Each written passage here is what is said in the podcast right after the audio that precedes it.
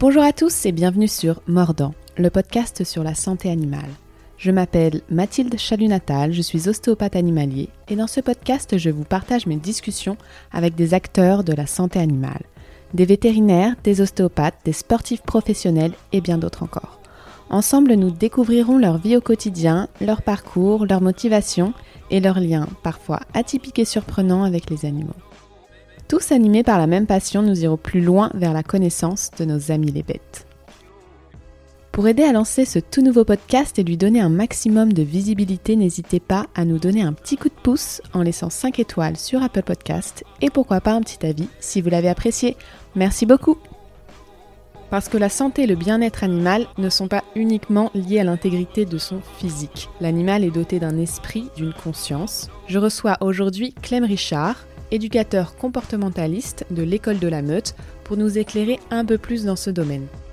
Dans cet épisode, on va parler entre autres d'éducation positive, de la méthode traditionnelle, du lien entre obéissance et bien-être mental du chien. Il nous raconte les obstacles qu'il a traversés avec sa chienne Estia. Et on finira avec des conseils pratiques pour qu'une séance d'ostéopathie se passe dans les meilleures conditions possibles pour le chien, son maître et le praticien. Je vous souhaite une bonne écoute. Salut Clem de l'école de la meute. Merci d'être venu jusqu'à moi aujourd'hui euh, pour réaliser cette émission. Pour changer un petit peu, je voulais rentrer dans le vif du sujet et on se présentera euh, au cours de l'épisode. Alors, première question, est-ce que tu peux nous dire succinctement comment le lien entre l'homme et le chien s'est créé au cours de l'histoire? Yes, on peut commencer par ça. Alors, euh, le lien entre l'homme et le chien au cours de l'histoire, il s'est fait, on va dire, assez instinctivement on sait que l'homme et le chien, il y aurait 30 000 ans d'histoire entre nous. Et en fait, il est venu, euh, le chien, en, se rapprochant, en étant d'abord un loup préhistorique. C'est pas le loup euh, qu'on connaît aujourd'hui, ça n'a rien à voir. Et en fait, ce loup préhistorique s'est rapproché des habitations des hommes qui se sont euh, sédentarisés.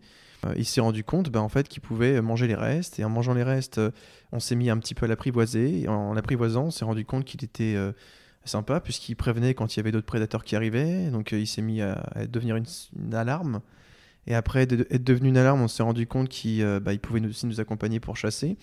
Et en fait, c'est devenu euh, un, partenaire de vie. Mais au départ, c'était un commensal. Commensal, c'est un peu un parasite qui vit autour de nous et avec nous et qui profite de nous et nous on profite de lui.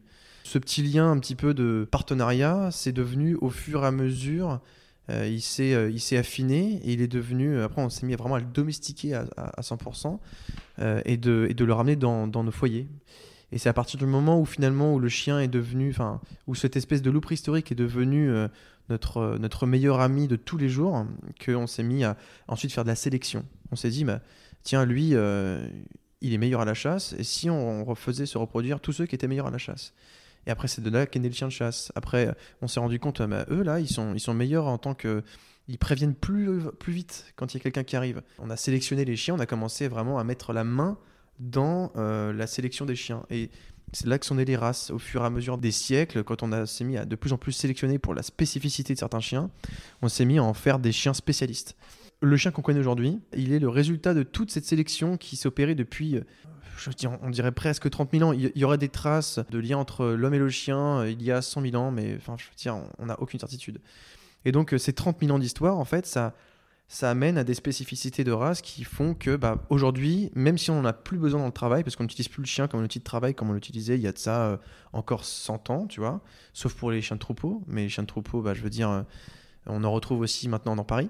On prend l'exemple du border collie et toutes ces spécificités, ça mène aujourd'hui à des euh, interrogations de l'être humain concernant certains euh, types de comportements. Pourquoi est-ce que mon chien boit tout le temps? Certaines personnes viennent nous voir et puis nous disent Ouais, mon chien il parle mais parce qu'en fait, euh, on voulait que ce soit des chiens qui parlent. On prend l'exemple du braque, le braque ou le beagle, qui sont deux chiens qui s'expriment beaucoup verbalement. Bah, dans la sélection, depuis toutes ces années, on a voulu aussi en faire des chiens très euh, qui communiquent verbalement. Toutes les questions qu'on se pose, hein, de savoir pourquoi est-ce que mon chien se comporte de telle ou telle manière, tous ces comportements un peu stéréotypés, du berger qui court après les cyclistes, bah, en fait, ça découle de toutes ces années où on a cherché à, en fait, à créer des spécificités au, sein des chiens avec qui on vivait. Mais si je t'écoute, là, je reprends ce que tu dis. Donc, on a cherché des spécificités, mais ces spécificités, elles étaient surtout comportementales.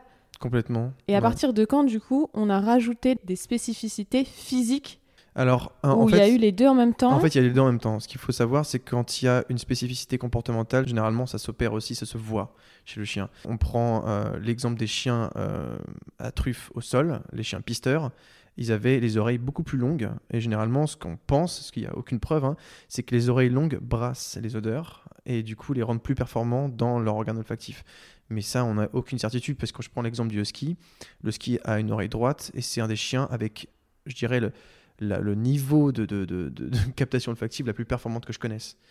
Donc, il y a des liens entre la sélection comportementale et euh, ce qu'on a pu voir des changements physiques opérés chez le chien. Euh, maintenant, je pense que ce qui, les, euh, on va dire les, les traits caractéristiques physiques qu'on retrouve de manière très, euh, je dirais, extrême, comme par exemple le bulldog français avec son museau écrasé, ça s'est fait surtout au niveau de l'apparition des clubs de race. Quand la sélection s'est figée, quand on a décidé de se dire, ok, la référence, ça sera ce profil-là, c'est à ce moment-là que finalement ça s'est figé, ça s'est aussi, je dirais, euh, Ça allait dans l'excès. ça est dans l'excès, ça s'est aggravé, et dans certains cas, c'est devenu vraiment presque pathologique. Quoi. Oui, puisque là, on recherchait vraiment que le physique et Exact. puis du tout Ou le des- côté euh, comportemental, même si on le cherche toujours, mais il y a des lignées qui sont uniquement euh, de beauté. Exactement. et de toute façon, il y aura énormément de choses à dire là-dessus, mais Ouais. c'est pas du tout le sujet du jour, ce serait plutôt l'esprit, le comportement.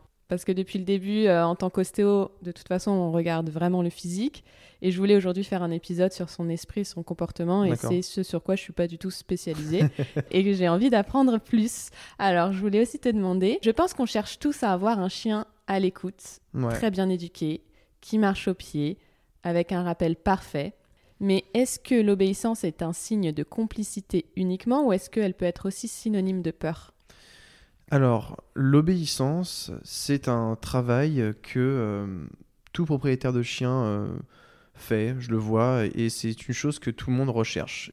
Pour moi, il n'y a pas de corrélation entre un chien qui obéit parfaitement et une relation harmonieuse avec, euh, je dirais, une complicité et un état de bien-être du chien. Il y a pas, c'est pas parce qu'un chien vous obéit parfaitement qu'il n'aura pas de trouble du comportement ou que vous aurez une relation basée sur la confiance.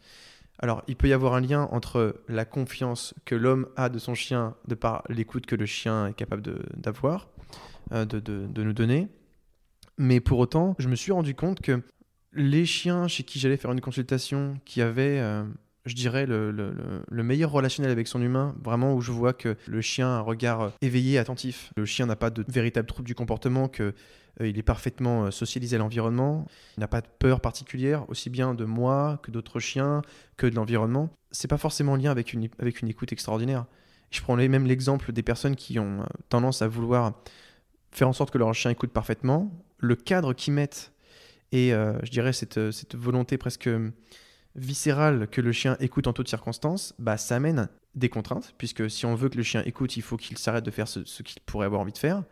Et cette contrainte qui est présente en permanence lors des balades, à la maison, et toutes ces choses-là, ça bloque le chien dans euh, toutes les activités qu'il pourrait avoir besoin de faire pour, pour gérer son stress dans un, dans un environnement. Je prends l'exemple des chiens qui pourraient tendance à renifler tout le temps au sol lorsqu'ils se baladent en laisse. Ça gêne les gens qui veulent avoir une marche au pied, et du coup ils disent non, faut pas que mon chien renifle. Or, le chien pourrait renifler parce que dans cet environnement-là, le stress est conséquent et qu'il chercherait à se détendre par une activité de substitution.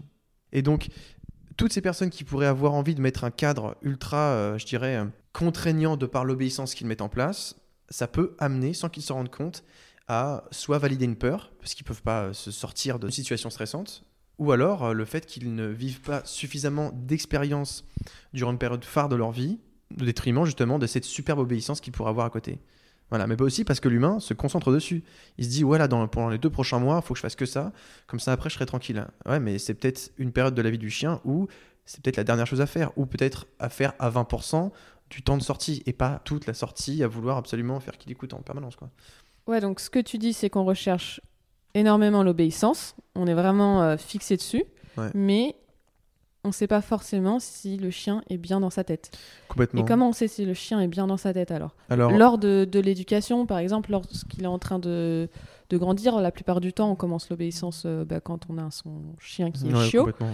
Et du coup, si on prend cet exemple, comment on sait s'il est bien dans sa tête? Comment on sait si on l'encadre correctement? Parce qu'il faut quand même mettre un cadre, j'imagine. Oui, complètement, bien sûr. Alors, euh, déjà, moi, je, pense que quand on reçoit un chien, un chiot, de prime abord, il faut d'abord se concentrer sur sa période de socialisation. Faire en sorte que le chiot accumule des expériences pour se fixer sa notion du réel, qui se disent ok ça ça existe, ça ça n'existe pas, ça ça existe, ça ça n'existe pas.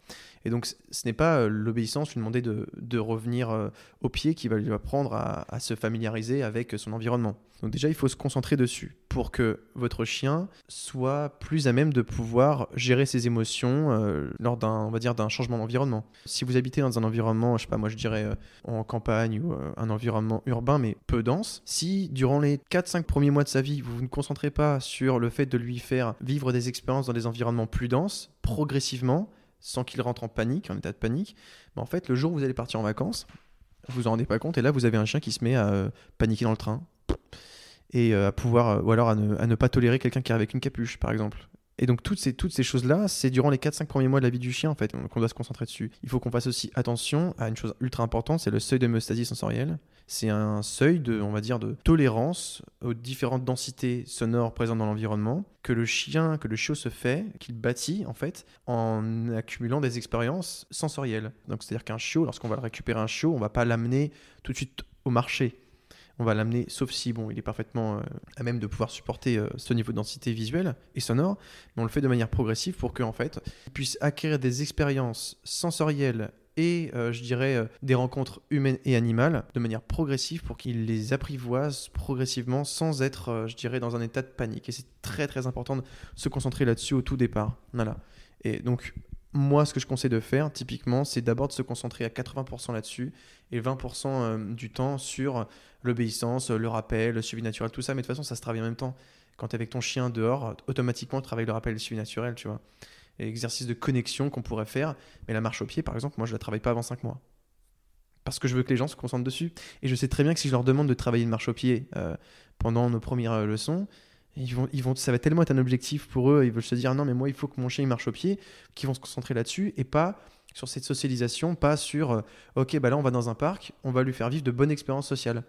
Moi quand je, je travaille avec quelqu'un, je me fixe vraiment un, un objectif euh, très important d'arriver à ce qu'il soit autonome dans la sociabilisation, qu'il sache sélectionner les individus qui pourront mettre à l'aise leur chien et aussi qu'ils arrivent à savoir quand stopper une interaction qui se déroule mal. Parce que quand on a un chiot, lui aussi peut être, je dirais, euh, un acteur euh, d'une mauvaise expérience pour un chien d'en face. Quels sont les fondamentaux pour un relationnel idéal avec son chien? Chiot ou adulte? Alors ça, c'est la question la plus importante. S'il y a bien une question que les gens euh, doivent se poser, c'est euh, bah, finalement celle-ci. Hein. Quels sont les besoins du chien à respecter pour qu'il puisse être pour qu'il soit bien dans sa tête. Exactement, Voilà. c'est le plus important. Alors, euh, ça va dépendre des chiens. Chaque race a son niveau d'intensité euh, sur certains besoins qui pourrait. euh, Chaque race et chaque individu dans une même race. Ouais, Exactement. ils sont tous Donc. Il y, aura, il y a bien évidemment une phase d'observation à voir si euh, ce que je propose comme temps et intensité d'a- d'activité lui correspond. Mais grosso modo, d'abord, on a les besoins physiologiques, hein, bien évidemment. hein, se nourrir, il faut que voilà, qu'il puisse avoir, euh, ne pas avoir froid, euh, qu'il puisse avoir un, un environnement de repos sans être trop, euh, je dirais, dérangé. Et ça, en, véri- en vérité, c'est un point vraiment abordé parce qu'il y a beaucoup de gens qui ont des chiens dans un environnement où, bah, s'ils souhaitent se reposer, il n'y parvient pas. Il y a euh, des enfants qui crient. euh, et en Ce qui fait, est un peu arrivé euh, lors du premier confinement, je pense. ah ouais, complètement. Et en fait, ce- ce- cette incapacité que le chien pourrait avoir à se reposer et à trouver du confort, ça va forcément amener à un stress, à potentiellement un stress chronique. Et donc ça, c'est très important. Faites en sorte que votre chien est un lieu de repos isolé. Voilà. Et quand il y va, on le laisse tranquille. Ensuite, plus spécifiquement euh, lié au chien, ce à quoi on va chercher à répondre, ça va être le besoin exploratoire. Donc le laisser explorer librement, sans contrainte de déplacement. Alors évidemment, si votre chien fugue, on mettra une longe, si possible 10 mètres. Moi, plus, euh, j'arrive pas à gérer. Il y a des gens qui sont en longe de 15-20 mètres, je sais pas comment ils font, moi, j'arrive pas à gérer. C'est très difficile à, je veux dire, à rester proactif dessus, parce que moi, je suis proactif sur la longe, je, je la tiens toujours lorsque je mets une longe de 10 mètres. Je raccourcis lorsque le chien se rapproche et je la détends lorsque le chien s'éloigne.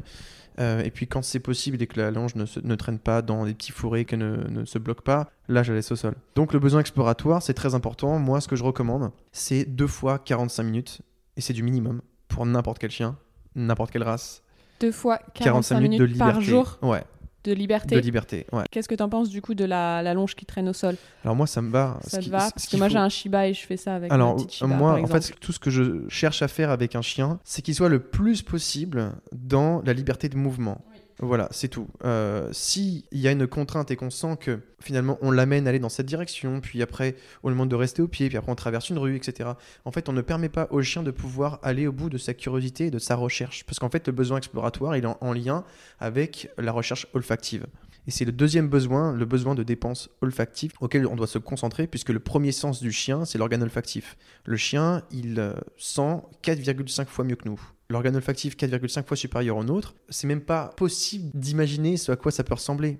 Le chien, il ne sent pas les odeurs, il en consomme. Il active le circuit de la récompense lorsqu'il sent les odeurs. Donc c'est d'une son meilleur outil aussi de gestion de stress, puisqu'en fait quand le chien sent les odeurs à la longue, sa fréquence cardiaque diminue, il reprend du calme. Donc quand on a un chien stressé, c'est très important. Et c'est aussi en même temps la meilleure dépense qui lui permettra d'être le plus, je dirais, dans la bonne gestion de ses émotions.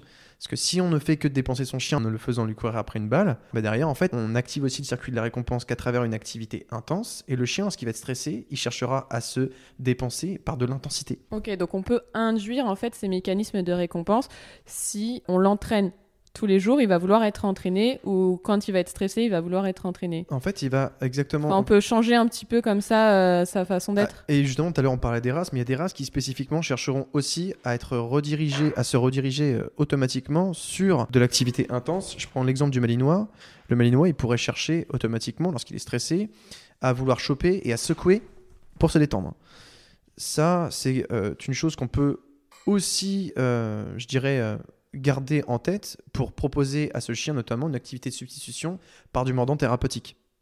Mais pour autant, vu que ce chien il aura une tendance comportementale naturelle à aller dans euh, l'intensité, si on veut avoir un malinois plus calme, on lui proposera et de l'intensité pour répondre à ce besoin viscéral qu'il pourrait avoir de, de vouloir mordre, mais il ne mord pas pour faire mal, il mord aussi pour secouer, et c'est un comportement euh, de prédation euh, tout à fait normal. hein. Et on proposera aussi beaucoup d'activités olfactives, notamment pour répondre à ce besoin exploratoire et aussi lui permettre à lui d'apprendre à se canaliser et à retrouver du calme à travers cette activité-là. Et donc le troisième besoin auquel on pourrait euh, vraiment se concentrer, si le chien n'a pas de trouble du comportement, bien évidemment, c'est euh, la rencontre avec des congénères, qui euh, vraiment n'est pas, pas négligeable. Ça fait appel à son intelligence sociale, c'est une dépense mentale ultra importante, puisqu'il apprend à se réajuster, à réfléchir comment aborder tel ou tel individu, et euh, c'est une dépense mentale, et c'est vraiment quelque chose de très très sain à pouvoir proposer à son chien. Pour moi, les, les- voilà, les rencontres congénères doivent se faire dans un environnement ouvert et un environnement avec des chiens libres. Et si vous vous posez la question de savoir si le chien en face, il est OK, s'il y a une question à se poser, c'est qu'il n'y a pas de question à se poser, on évite la rencontre. Voilà. Mais on pourra aborder les questions de la sociabilisation après, mais en tout cas, voilà, c'est euh, les choses sur lesquelles je me concentrerai euh, pour avoir un chien, on va dire, euh, en état de bien-être mental. Quoi. Non mais trop bien, c'était trop intéressant. Alors franchement, merci pour cette réponse hyper complète. Toi, tu travailles en éducation positive. Ouais. Est-ce que euh, tu peux nous décrire ce que veut dire éducation positive et quelles sont les autres méthodes? Alors, l'éducation positive, c'est une forme d'éducation qui est basée uniquement sur le renforcement, donc la récompense, des bons comportements. On ne travaille qu'en renforcement positif, donc on va venir récompenser le chien lorsqu'il produira un bon comportement pour augmenter la probabilité que ce comportement réapparaisse de nouveau. On bannit toute forme de soumission, de punition, de sanction quelconque, pour la simple et bonne raison qu'on estime que euh, le chien, s'il produit un mauvais comportement, c'est soit qu'on peut arranger l'environnement pour que ça n'arrive plus, ou alors euh, qu'il n'a pas été guidé de la bonne manière pour apprendre à ne pas produire ce dit mauvais comportement. Genre si on voit son chien qui est en train de faire pipi dans la maison en flagrant délit, qu'est-ce qu'on fait du coup? Alors, ce qu'on fait On ne simplement... lui met pas la tête dans la flaque. Non, certainement pas. En fait, le chien, il a. Alors, surtout quand il est chiot, quand il est chiot, le chien, il ne peut pas se retenir euh, comme un adulte. Son muscle n'est pas encore formé entièrement, il n'est pas mature. Donc, on est juste patient, on attend ces 7-8 mois qu'il puisse le faire. Et si, si, euh, le chien a tendance à faire ses besoins encore à la maison en étant adulte, déjà, le, le- le premier réflexe, c'est d'abord d'aller chez le vétérinaire de faire un examen pour voir s'il y a un problème. Et ensuite, on fait un bilan comportemental avec un comportementaliste pour voir s'il n'y a pas du stress, parce qu'il faut savoir que le stress, ça accélère le métabolisme, donc forcément, ça peut lui faire faire ses, ses besoins à la maison. Il peut être euh, très, très, très, euh, je dirais vraiment euh, dans un état de mal-être intense au point de ne plus arriver à se retenir, ne, plus, ne pas avoir envie aussi de le faire dehors. Donc, il y a une analyse comportementale à faire et on traite la cause justement de ce problème de, de comportement. C'est pas mon chien pisse à la maison, euh, tiens, arrête de pisser à la maison. Non, c'est mon chien pisse à la maison, pourquoi? Et pourquoi? Peut-être à cause de ça. Et là, on traite la cause et du coup la conséquence, qui est que le chien pisse à la maison, sera aussi traitée par, par la même occasion. On ne met pas la tête du chien dans ses urines, on le met dehors tout de suite si jamais il n'a pas fini. Si c'est un chiot, on récompense à la voix, avec euh, voilà. Alors moi j'aime beaucoup utiliser le baby talk, euh, donc euh, en utilisant cette petite voix fluette, oui c'est bien, voilà.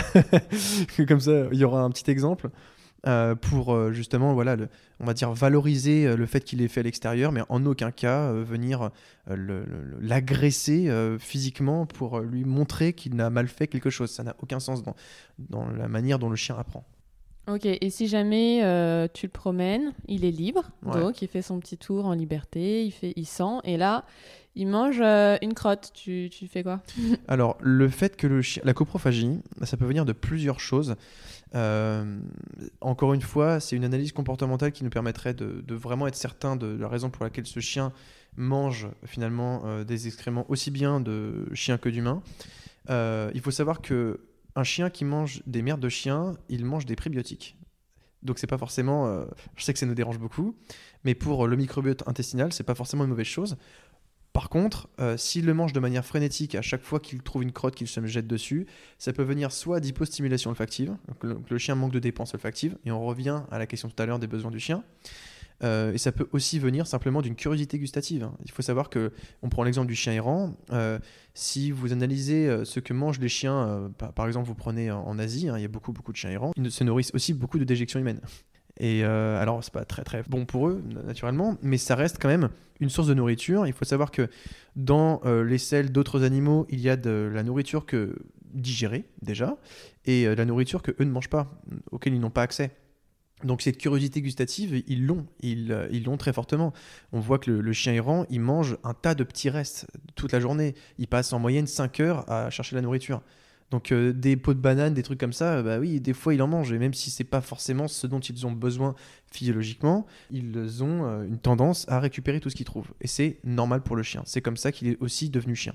Ok, donc on cherchera la cause et puis on évitera euh, les bisous sur la bouche Exactement. juste après. Le mieux, si vous savez que votre chien mange des trucs au sol, admettons des os de poulet près de sur le trottoir à l'allée où il y a tous les kebabs, et eh ben à cet endroit-là, vous êtes vigilant, vous lui apprenez l'ordre tu laisses pour euh, être certain qu'il puisse laisser et vous anticipez. Si le chien s'est jeté dessus, c'est trop tard, il faut aller le récupérer. Ou lui apprendre un lâche digne de ce nom, mais suivant la valeur de ce qu'il a récupéré, il pourrait avoir des difficultés à vous le donner. Hein. Même euh, quelqu'un de rude qui a l'habitude de se faire écouter par l'autorité très forte, un chien qui chope un truc au sol, il le garde. Ah oui, quand il verrouille les mâchoires, euh, mm. il n'y a plus grand chose à faire. Hein. Même les petits chiens, c'est chaud. Hein. Bien sûr. Et euh, quelles sont les autres méthodes alors qu'on peut avoir en éducation? Donc il y a principalement deux méthodes. On a euh, l'éducation positive, on travaille en renforcement positif et punition négative. La punition négative, c'est le fait de soustraire hein, quelque chose euh, que le chien pourrait apprécier pour lui faire arrêter d'avoir un certain comportement, qui comprenne que pour avoir ce qu'il apprécie, il faut qu'il change de comportement. Voilà, je réexplique ce, ce point-là que je n'avais pas expliqué tout à l'heure. Et on a aussi la méthode traditionnelle qui vise simplement à sanctionner l'apparition des mauvais comportements dans la méthode traditionnelle, il n'y a pas forcément de violence extrême. Ce que c'est pas forcément des barbares qui prennent des colliers étrangleurs qui défoncent les chiens. Toutes les personnes qui rentrent dans ce, on ce cadre de méthode tradie, c'est juste qu'ils ont gardé euh, la punition corporelle et ou verbale lorsque le chien produit un comportement. Est-ce que dans la méthode d'éducation positive, il y a le non Alors, certaines personnes pensent que non, mais en fait, oui, quand on apprend, tu laisses à un chien. Moi, j'en parle souvent de ça parce qu'on me dit, euh, même les personnes qui pensent qu'il y a des, personnes qui travaillent en méthode positive qui sont plus extrémistes que d'autres et que certaines euh, personnes qui travaillent en méthode positive bannissent le nom et que c'est d'un non-sens total. Mais en fait, je pense qu'il y, a un abus de langage. Quand on apprend l'ordre tu laisses à un chien, bah en fait, c'est un non. Si je, je dis au chien tu laisses, ça veut juste vulgairement dire non, tu ne prendras pas ça. Seulement, l'apprentissage du tu laisses, ça apprend juste au chien à se mettre en attente et à ce qu'il comprenne qu'il doit attendre avant de recevoir ce qui l'intéresse. Donc c'est une manière bienveillante d'apprendre la patience au chien. Est-ce que tu as d'autres exemples comme ça de non camouflés? Là, il y a tu laisses, mais est-ce que tu as un autre exemple comme ça? Le truc, c'est que le en fait, on peut euh, le. On peut, en fait, le placer dans plusieurs situations, pas forcément qu'avec de la nourriture. Exactement. On prend, on prend l'exemple du chien qui tire en laisse, très frustré à l'idée d'aller voir un congénère. On va lui apprendre à ne pas y aller.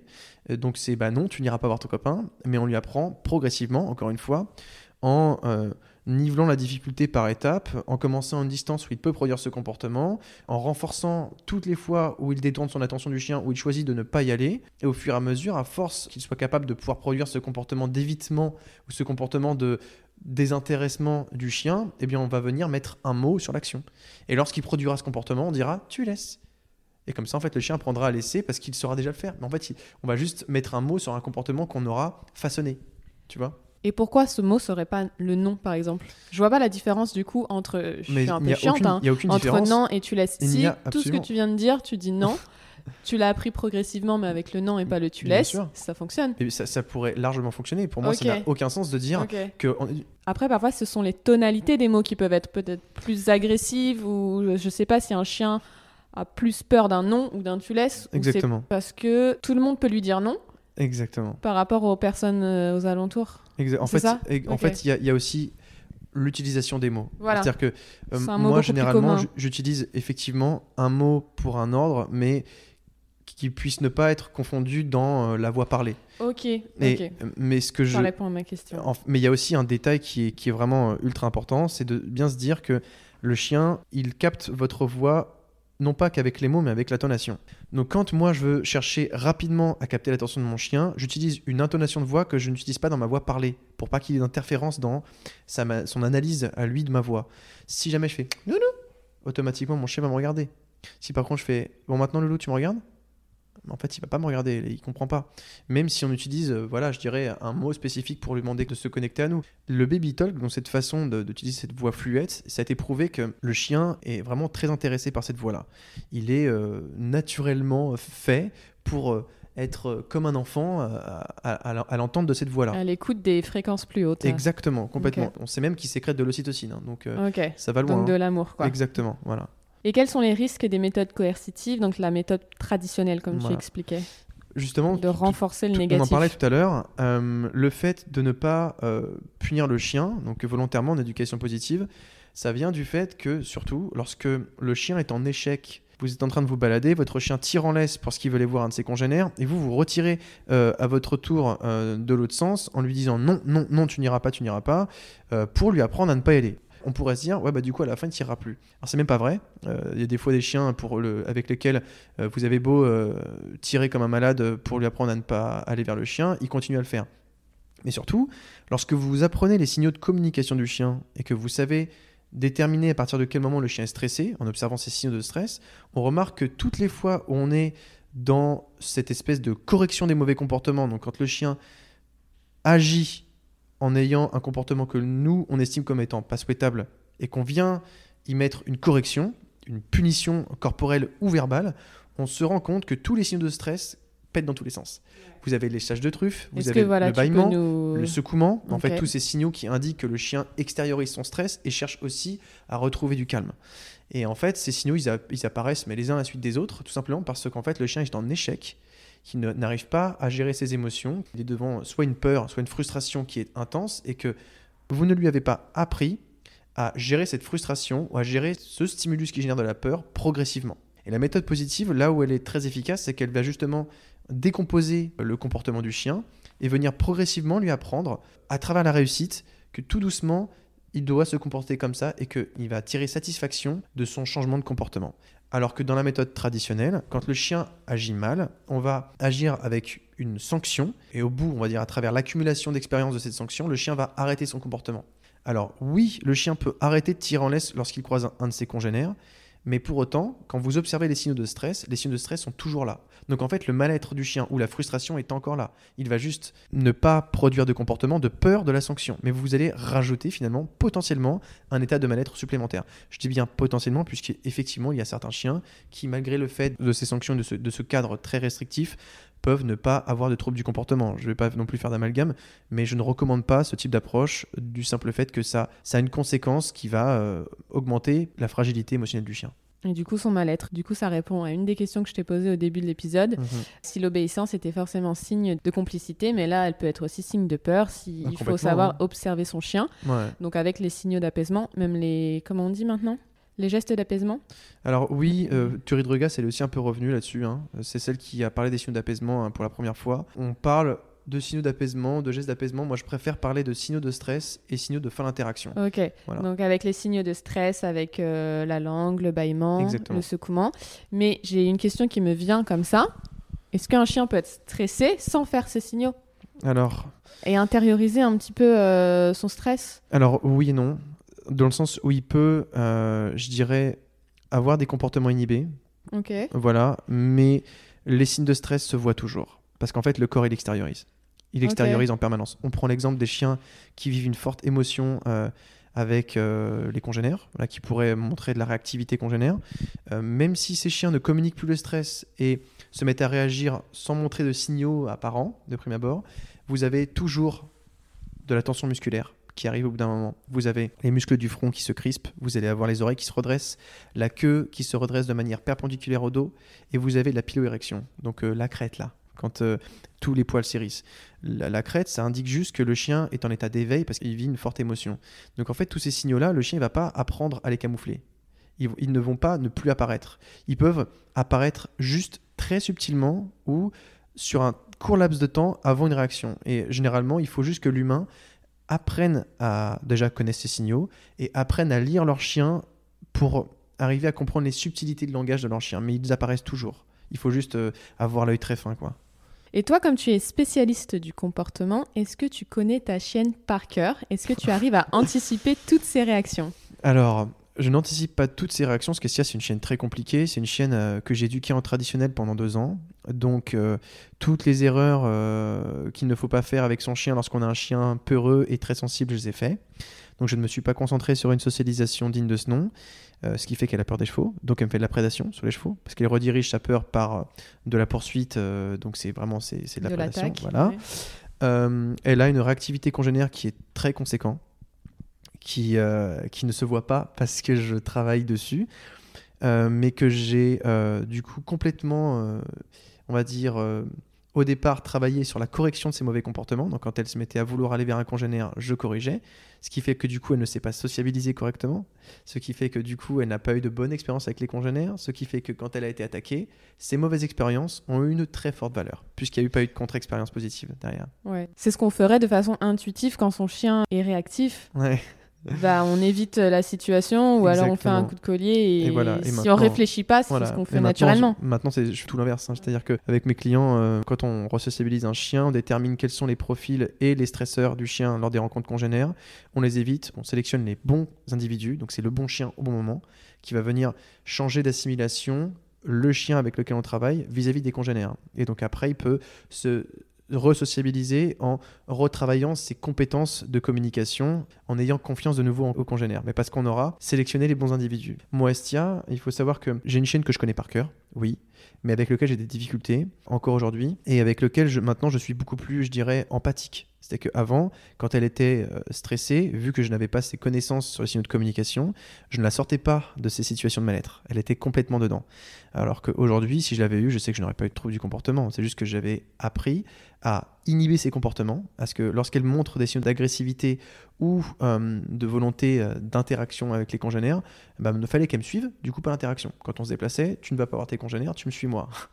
Donc résultat, la chienne, elle, ne vivait pas d'interaction congénère, et lorsqu'elle montrait des comportements agressifs suite aux attaques qu'elle avait subies, et ben je corrigeais, donc du coup en fait elle n'agissait plus agressivement par peur de la sanction, et quand j'ai changé de méthode d'éducation, j'ai voulu lui redonner des libertés d'expression.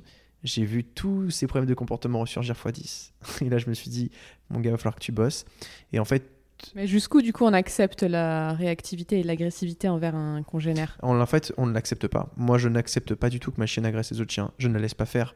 Je vais juste faire en sorte qu'elle soit dans, un- dans une situation où là, elle est en confiance, où là, elle est capable de pouvoir montrer des, de, de la communication saine et vivre une bonne interaction avec un congénère. Donc en fait, il faut être ultra sélectif dans les, les chiens avec lesquels on, la- on jouer. Et l'obéissance que j'ai pour le coup, et là on peut par exemple faire un- une nuance avec ce qu'on a pu dire euh, en introduction, le niveau d'obéissance que j'ai avec Estia, le fait qu'elle m'écoute à ce point, me permet d'avoir une chaîne libre en vue de congénères. Que quand je vais croiser un congénère, je la rappelle, elle revient à côté de moi, j'observe le chien, je vois si c'est un chien avec lequel elle peut rentrer en interaction, et généralement, 90% du temps, c'est non. Hein. Mais euh, quand c'est un individu que je sais qui pourrait gérer une chienne comme Estia, qui n'est pas dangereuse à proprement parler, qui va juste ne pas tolérer le fait qu'on lui sente l'arrière-train, puisqu'elle a été attaquée à l'arrière-train. Et quand un chien vient récupérer des odeurs, elle le repousse, ce qui est une horreur pour les interactions canines, puisque les premières choses que font les chiens lorsqu'ils se disent bonjour, c'est récupérer des informations olfactives au niveau des glandes à l'arrière-train et au niveau du cou. Quand on lui sent l'arrière-train et le cou, elle se fige. Donc il faut que je trouve un chien qui acceptera de se faire chasser par l'aboiement et par vraiment une agression verbale, et qui derrière montrera non mais t'inquiète, je te veux pas de mal, mais qui resterait quand même non pas forcément curieux, mais qui tolérerait encore Estia. Voilà, c'est ce profil-là avec lequel moi je travaille, pour ma chienne en tout cas. Est-ce que le travail acquis est définitivement acquis? Est-ce qu'il peut y avoir des rechutes? Oui, il peut y avoir des rechutes. Après, lorsqu'on travaille euh, en éducation positive avec quelqu'un qui sait justement vous qui vous apprend à être autonome, à moins que vous vous fassiez surprendre, et admettons si vous avez un chien qui a, peur des congénères. Voilà, qui a appris à maintenant à pouvoir aller voir les congénères sans trop avoir peur et, et qui reprend goût à la communication canine. Si vous lui faites voir n'importe quel chien et qu'il y a un chien qui, voilà, qui est un peu turbulent et qui le malmène, euh, là oui, il y a des chances que vous repartiez euh, trois semaines, un mois en arrière avec un chien qui se met maintenant à boyer sur les autres pour pas qu'il l'approche. Ou alors, si euh, malheureusement vous êtes en vacances et que d'un coup vous avez un chien qui déboule et qui attaque le vôtre, bah oui, là forcément vous repartez dix mois en arrière. Donc un trauma peut causer une rechute, mais est-ce que, par exemple, je reprends l'exemple de premier confinement, un arrêt de la sociabilisation pendant deux mois. ça fait une rechute après. Complètement, complètement. Ce qui se passe, c'est que un chien qui est un bon communicant est un chien qui communique souvent. C'est comme un sport, si vous voulez. C'est une mécanique de l'esprit, c'est euh, des skills, c'est des compétences, et ces compétences, elles peuvent s'amenuire avec euh, une, euh, bah, un isolement. Moi, je trouve que les meilleurs endroits pour sociabiliser un chien et les endroits où je, où je vois les chiens les plus sociables sont les environnements où la culture locale, c'est d'aller d'un endroit et de lâcher son chien. Je prends l'exemple, moi je connais quelqu'un qui habite à Biarritz et qui euh, va souvent sur les bords de plage, elle me montrer des vidéos. Bah, c'est Laure, la, la de, euh, de, TikTok euh, avec Oslo, un border collie qui elle est assez connue. Bah, allez voir Oslo sur, sur TikTok et vous verrez. Oslo Drama, c'est ça. Et en fait, ce chien, il est libre en permanence, il n'a aucun problème de communication.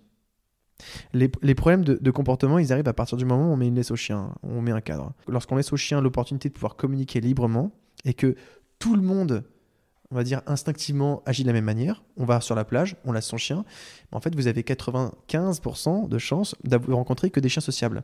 Je vois la même chose au parc de Vincennes. Alors pas partout. Je vais à l'allée royale de Vincennes et c'est là où j'observe justement les chiens, où je, travaille ma sociabilisation.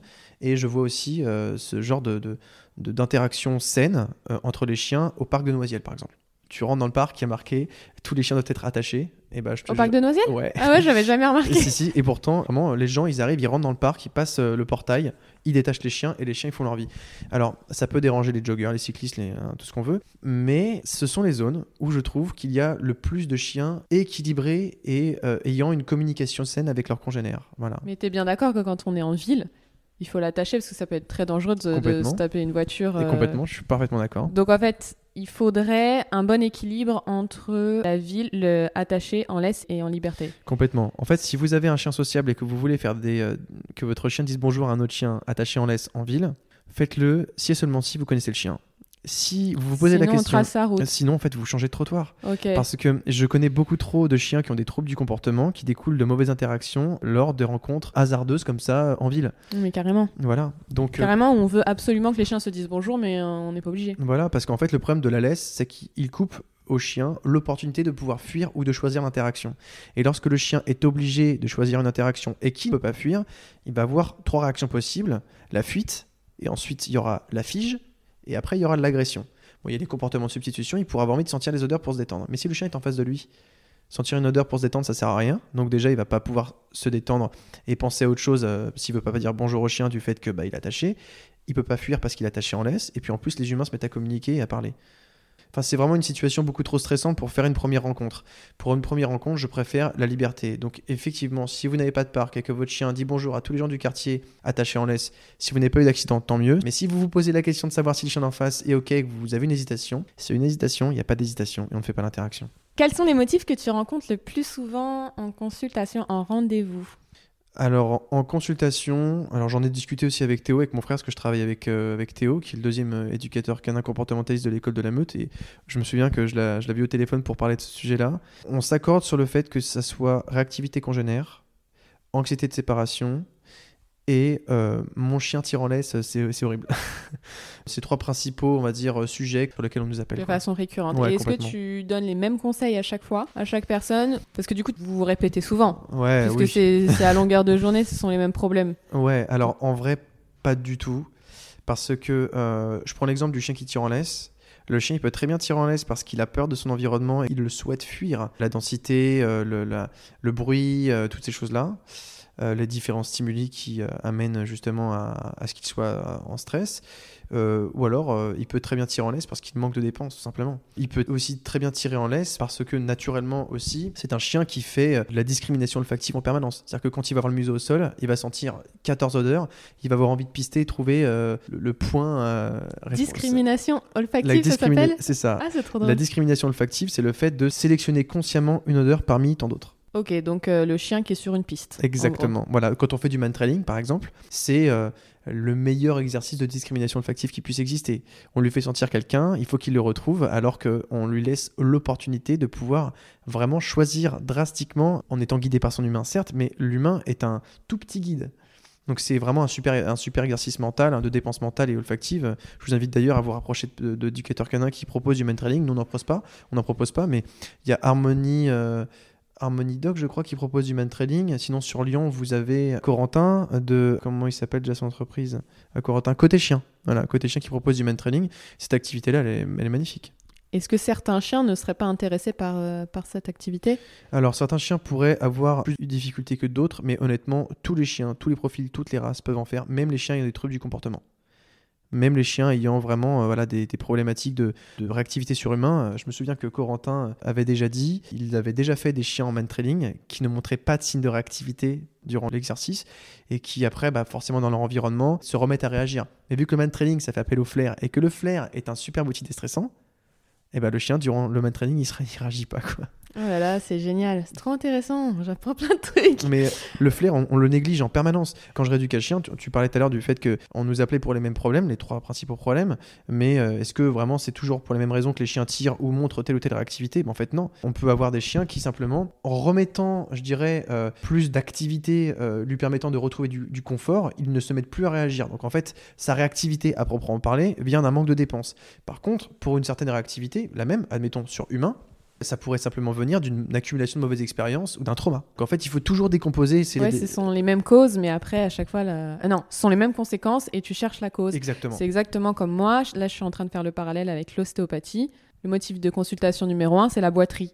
Mais c'est jamais la même euh, cause de la boiterie, c'est ce que j'expliquais. Ça peut être euh, une articulation, un choc, un muscle, une entrave du, du système neuro. Enfin bref, il y a tellement de choses.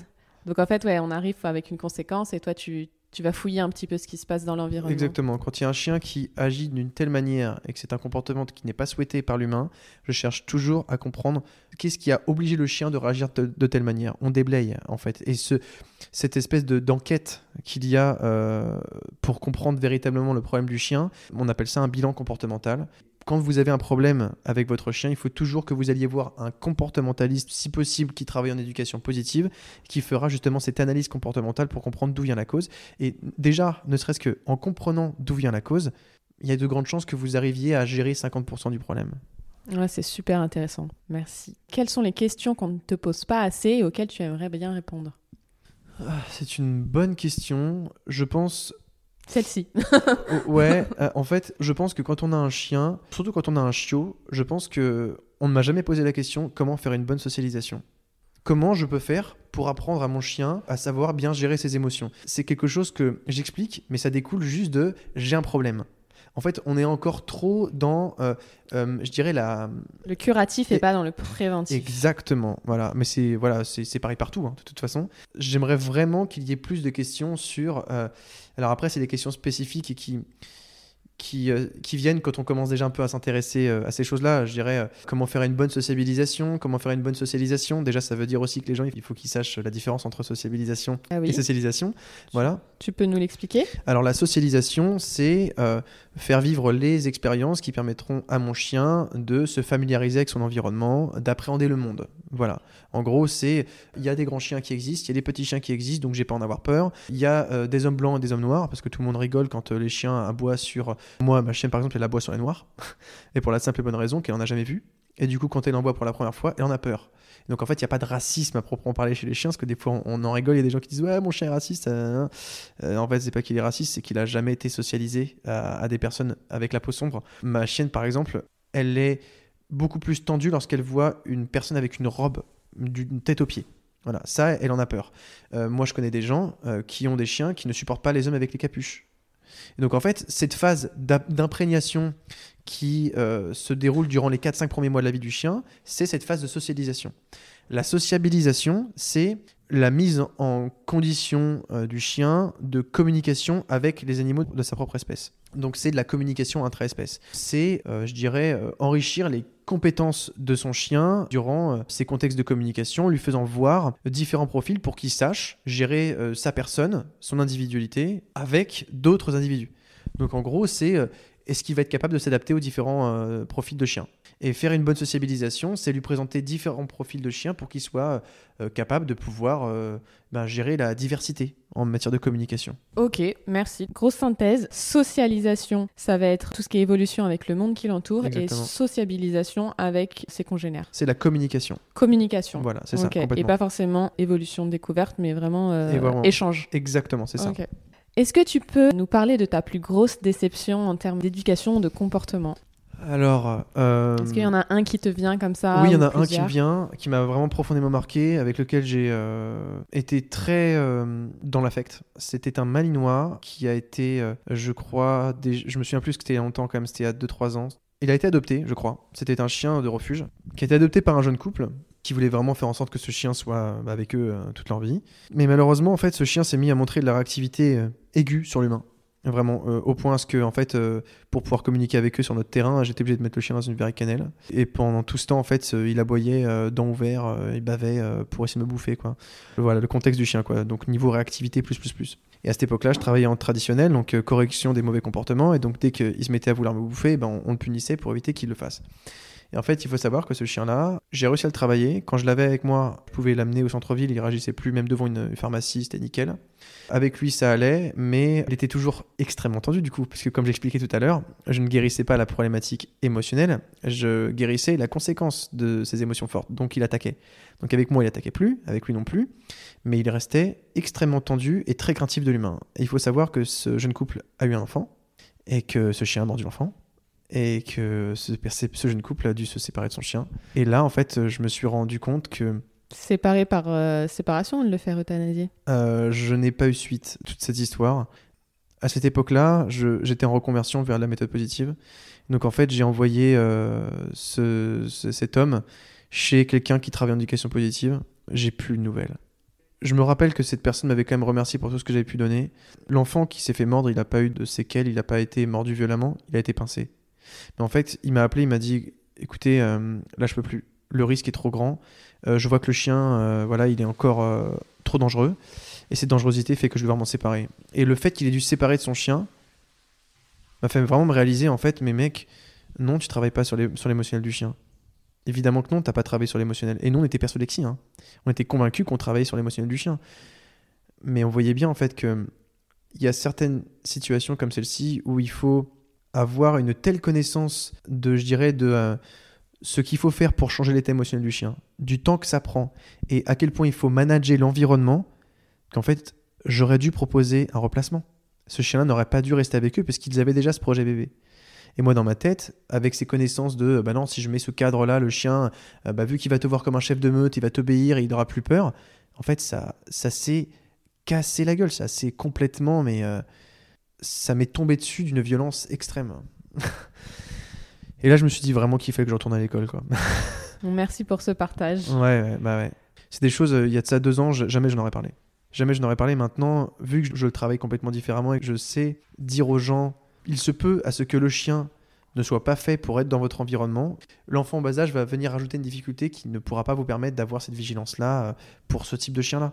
Il y a malheureusement des chiens qui doivent être replacés. Évidemment, c'est des cas extrêmes, hein. j'en ai eu un dans toute ma jeune carrière. Mais il faut avoir les connaissances et l'audace aussi de pouvoir dire à son client bah là, il va falloir que vous agissiez comme ça. Il faudra que votre environnement corresponde à ce type d'environnement. Si ce n'est pas possible pour vous, il faudra envisager de le remplacer. Voilà, ce sont des choses que bah, le client n'a pas forcément envie d'entendre. exactement, mais, qu'il faut dire en tant que professionnel. Pour le chien et la sécurité de tout le monde. Bien sûr, et, puis, et puis aussi pour le pro, parce qu'un pro qui n'ose pas dire qu'il faut, euh, par exemple, médicamenter un chien. Je pense notamment à certains chiens qui sont euh, en hypervigilance et en réactivité euh, aiguë de leur environnement et qui habitent dans un environnement urbain où l'humain ne peut pas aller dans des safe space pour que le chien se détende et qui ne peut pas prendre la voiture pour aller commencer un training dans un environnement où le chien est beaucoup plus calme. Bah, si le chien est dans une réactivité à la seconde il sort chez lui, bah, il faut bien évidemment utiliser des molécules qui font baisser l'hypervigilance pour avoir des fenêtres d'ouverture de travail. C'est la raison pour laquelle on travaille avec des vétérinaires comportementalistes qui sont habilités à pouvoir euh, médicamenter un chien, qui connaissent parfaitement la posologie de certaines molécules pour nous aider à travailler. Alors moi, les, molécules et les replacements, euh, je le fais très rarement. Très souvent, on arrive à organiser l'environnement et euh, faire en sorte que l'humain se réajuste pour pouvoir travailler une problématique. Mais il faut avoir conscience que le médicament est un outil de travail très intéressant, que bien évidemment, on se doit d'être méfiant avec les médicaments parce qu'aujourd'hui, il y a malheureusement des vétérinaires, et je ne jette pas la pierre sur les vétérinaires, mon cousin vétérinaire, je connais leur parcours, je reconnais leur métier, mais malheureusement, certains utilisent leur savoir et leur position de vétérinaire pour mettre des chiens sous antidépresseurs alors qu'il ne fallait pas le faire et que simplement une rééducation comportementale pouvait corriger le comportement.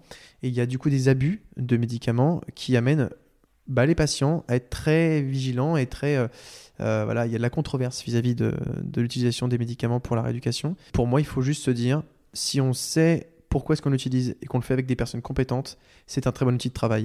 Le replacement, si on sait que vous n'êtes pas capable de pouvoir proposer à votre chien le type d'entraînement qui lui permettra d'apprendre à gérer ses émotions, il faut accepter le fait qu'il faudra leur placer, malheureusement, voilà. Et est-ce que tu peux nous parler de ta plus belle fierté, si on va parler dans du positif maintenant? Euh, oui, alors je me souviens d'un petit euh, berger mexicain qui était euh, craintif, réactif, congénère, plus, plus, plus, qu'on a su en fait arriver à, de nouveau avoir des copains, simplement en fait bah, en travaillant donc progressivement donc la bonne gestion de ses émotions déjà à distance et aussi bien en laisse qu'en libre et surtout en redonnant de l'autonomie à son humain. Et cette humaine en fait qui était très très très émotive c'est surtout sur l'humain sur lequel je suis fier. Maintenant, elle est parfaitement détendue quand elle laisse son chien communiquer. Et en fait, c'est ce genre de profil, c'est mes plus grandes fiertés, c'est ce que j'aime le plus travailler aussi. Notamment une petite euh, pitbull, Red Nose, qui a été sauvée par Mathilde. Mathilde, euh, que tu connais, hein, qui a son compte sur Insta, là, qui euh, nous parle de ses deux chiens. Et en fait, elle a recueilli une petite chienne à trois semaines, je crois, qui, était mais squelettique, qui était vraiment bord de mourir. Et cette chienne a été recueillie par sa maman, et je l'ai eu en consultation, et sa maman était tendu à un niveau au point de ne jamais lâcher la chienne, de pas lui faire vivre d'interactions congénères. Et maintenant, je la recroise de temps à autre au bois de Vincennes, la chienne en libre à jouer avec tous les chiens, et un pitbull de 9 mois courir partout et euh, communiquer avec des chiens librement, avec une humaine détendue qui euh, initialement était vraiment mais stressée comme, comme jamais t'as vu. Ça, c'est ma plus grande fierté. Arriver à alléger un binôme dans l'émotion, c'est vraiment ce que j'aime le plus. L'obéissance, je trouve ça cool, mais l'obéissance, pour moi, c'est une béquille, tu vois. Mais... C'est aussi, ouais, travailler sur le relationnel. exactement, voilà. donner, de l'autonomie, donner de l'autonomie. Parce qu'en fait, le plus important, c'est que vous n'ayez plus besoin d'un comportementaliste. Si vous avez toujours besoin d'un comportementaliste, c'est que, bon, c'est possible hein, que ça puisse durer des, des mois, et des, voire des années, mais le but ultime, c'est que le comportementaliste vous apprenne à, à être autonome dans votre travail. Euh, T'en as déjà un petit peu parlé tout à l'heure. Euh, avec quel professionnel tu travailles? Est-ce qu'il y a des cas où tu dois référer? Tu as parlé des vétérinaires comportementalistes avec la médicamentation. C'est ça, c'est ça, ouais, complètement. Avec Théo, pour l'instant, on ne travaille qu'avec des vétérinaires comportementalistes qui pourraient être habilités à faire un deuxième euh, bilan comportemental, une deuxième expertise, pour ensuite valider ou non s'il est nécessaire de médicamenter un chien. Et du coup, ils vont refaire un bilan comportemental de leur Complètement. côté. Et moi, je le veux. Je ne veux pas euh, qu'on se base uniquement sur notre propre analyse. Moi, je veux qu'il y ait, euh, je dirais, une, Plusieurs avis. En fait, l'interdisciplinarité, lorsqu'il y a un bilan comportemental, c'est mais d'une richesse incroyable. Par exemple, je prends l'exemple de Thierry Bedossa, qui est un vétérinaire comportementaliste avec qui on va être amené à travailler. Il travaille aussi avec euh, l'éthologue Sarah Jeanin, qui est psychologue clinicienne aussi. Et eux, en fait, quand ils font leurs bilans comportementaux, ils sont en interdisciplinarité. Il y a et le vétérinaire comportementaliste et l'éthologue psychologue clinicienne, qui font que du coup, bah, quand ils euh, analysent un chien, il y a cette espèce de, de trio de compétences comme ça qui vont venir euh, parfaire leur analyse pour avoir une vision plus holistique de la situation. Et quand moi, je sais que j'ai un chien avec un environnement, parce que j'ai la médicamentation, pour moi, elle vient à partir du moment où l'environnement est un problème.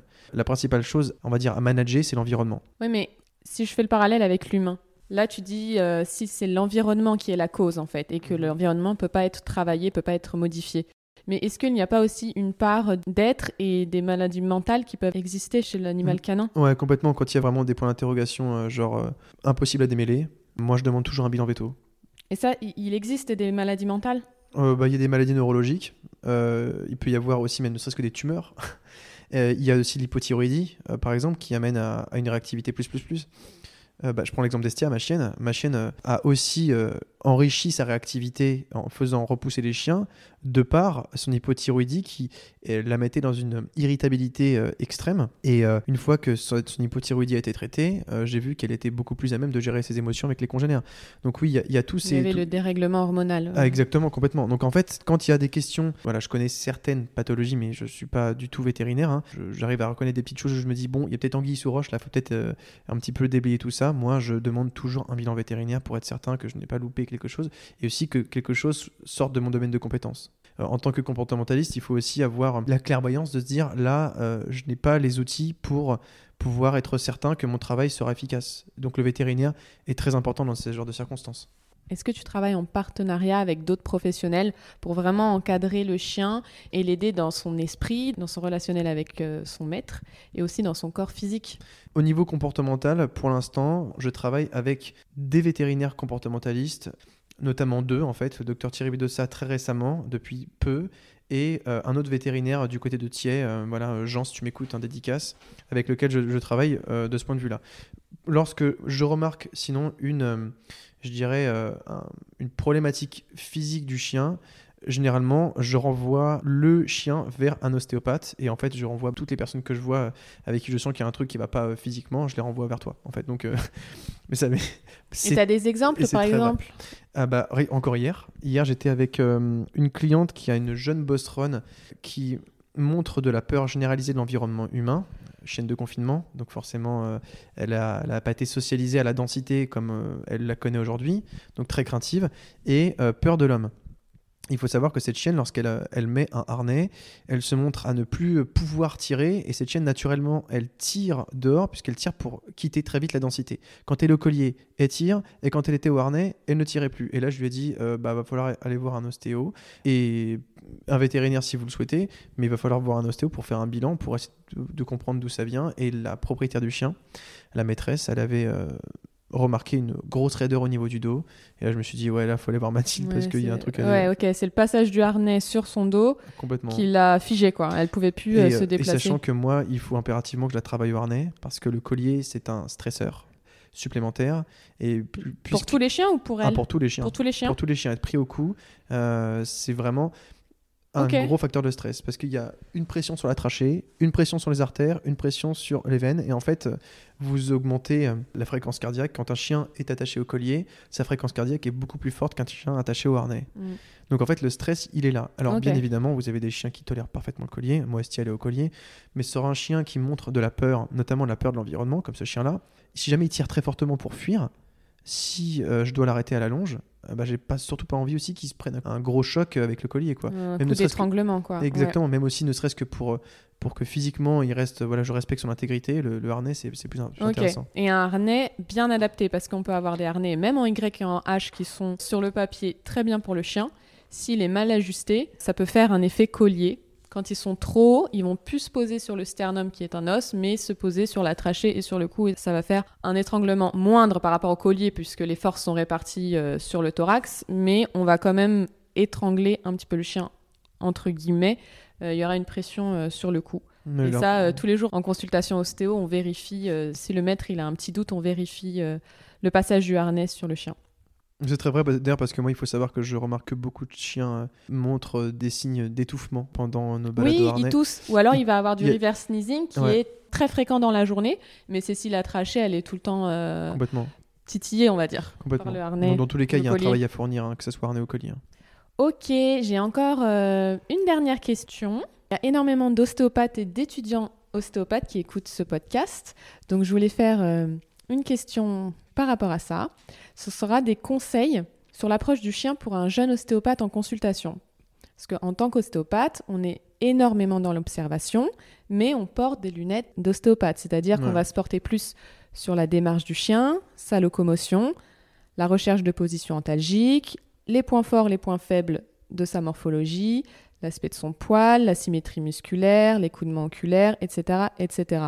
Et toi, quels seraient tes conseils en tant que comportementaliste à un jeune ostéopathe pour qu'une séance d'ostéopathie se porte bien et avec un chien bien dans ses baskets Si on part du principe que le chien n'a pas de, de, de troubles du comportement comme de la peur de l'humain ou de choses comme ça, parce que si, si jamais il y a vraiment un chien qui est très craintif, c'est encore autre chose. Euh, Dans ce cas-là, il faudra peut-être voir un éduc, un comportementaliste avant de l'ostéo. ouais, mais même, enfin, Non?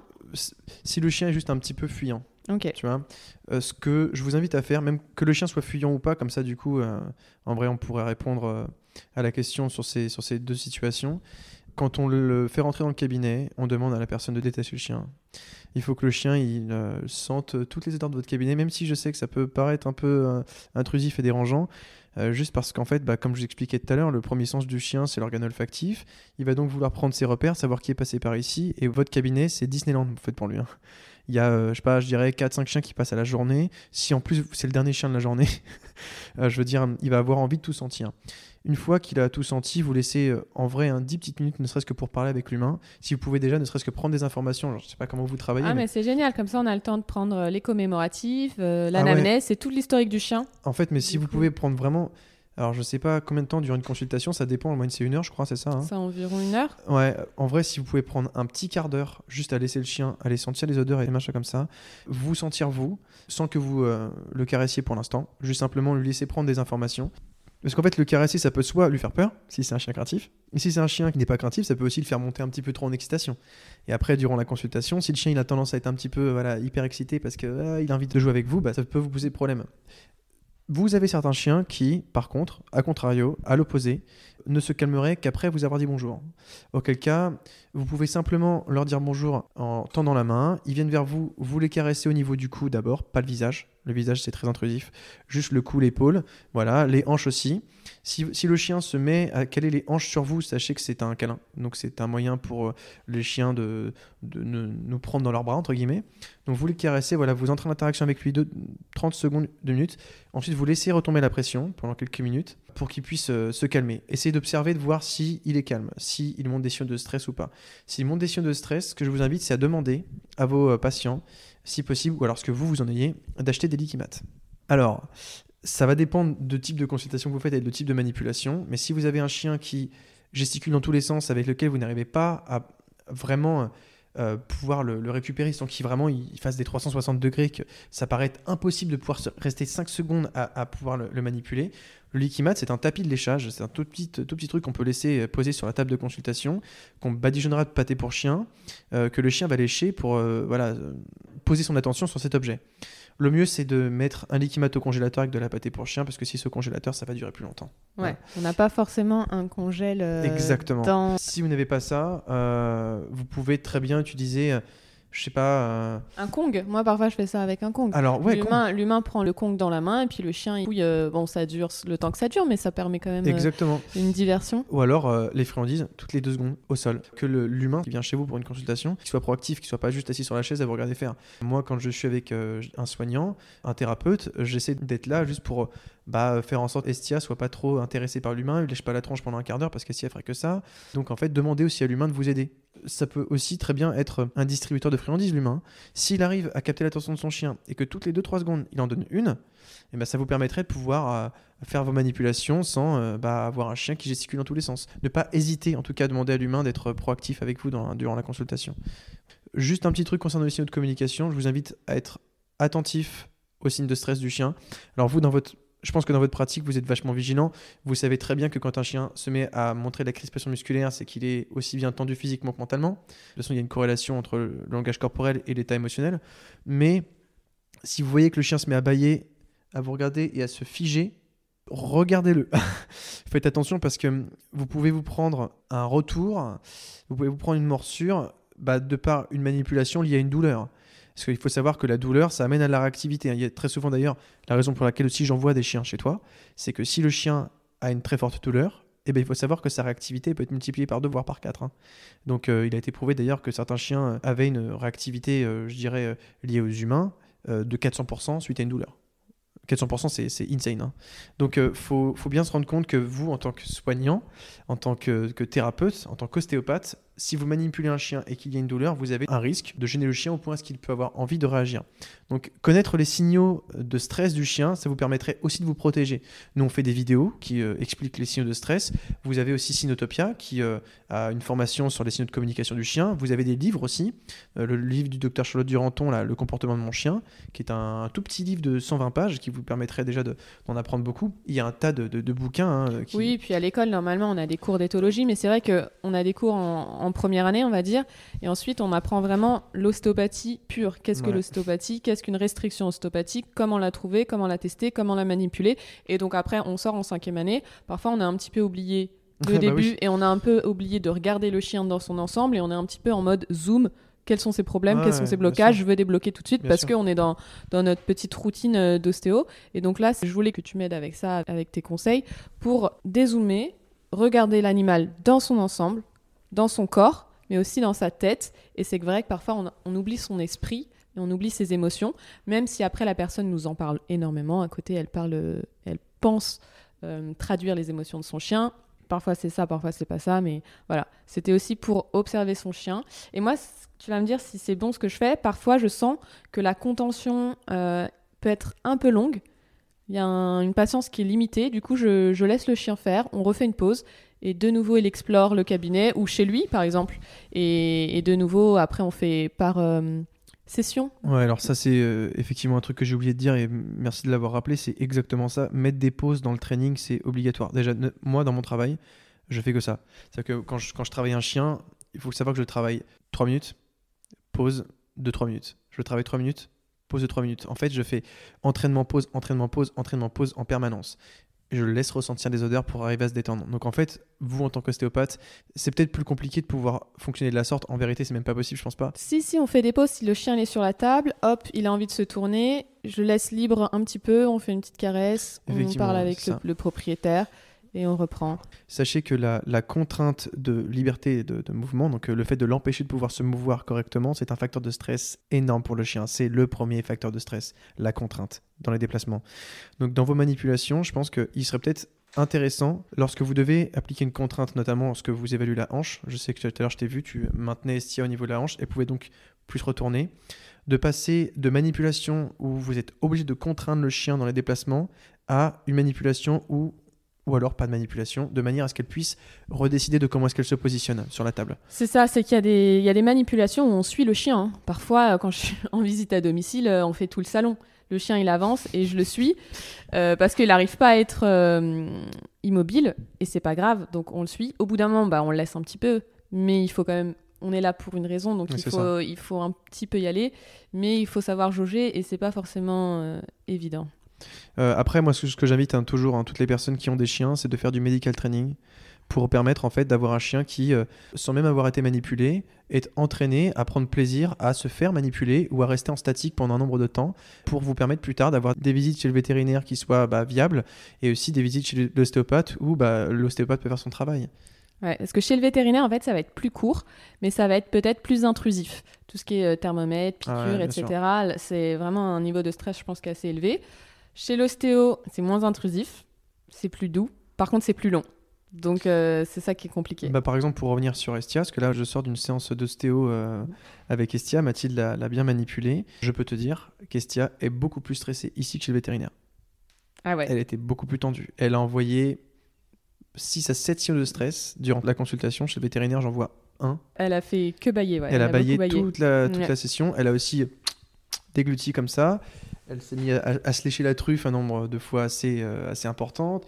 Elle, euh, quand je la regardais un petit peu, dès qu'elle me regardait, elle tournait la tête tout de suite. Je qu'elle n'était pas à l'aise. Elle avait besoin de, de se retrouver un petit peu, de pouvoir euh, faire autre chose. Et ça, en fait, chez le vétérinaire, comme tu disais, vu que c'est moins long, eh bien, le stress, il monte certes, mais il passe pas une certaine euh, jauge, entre guillemets, où le chien, il a besoin tout de suite là de faire autre chose. Et on le voyait, c'est qu'elle s'est retournée un nombre incalculable de fois. Retournée, pas dans le sens euh, t'as mordu. Elle s'est retournée de la table, position. elle changeait de position en Mm. permanence. Elle était, elle, arrivait difficilement à rester en statique. Alors que c'est une chienne que j'ai entraînée à pouvoir rester en statique quand même euh, assez, assez longtemps, quoi.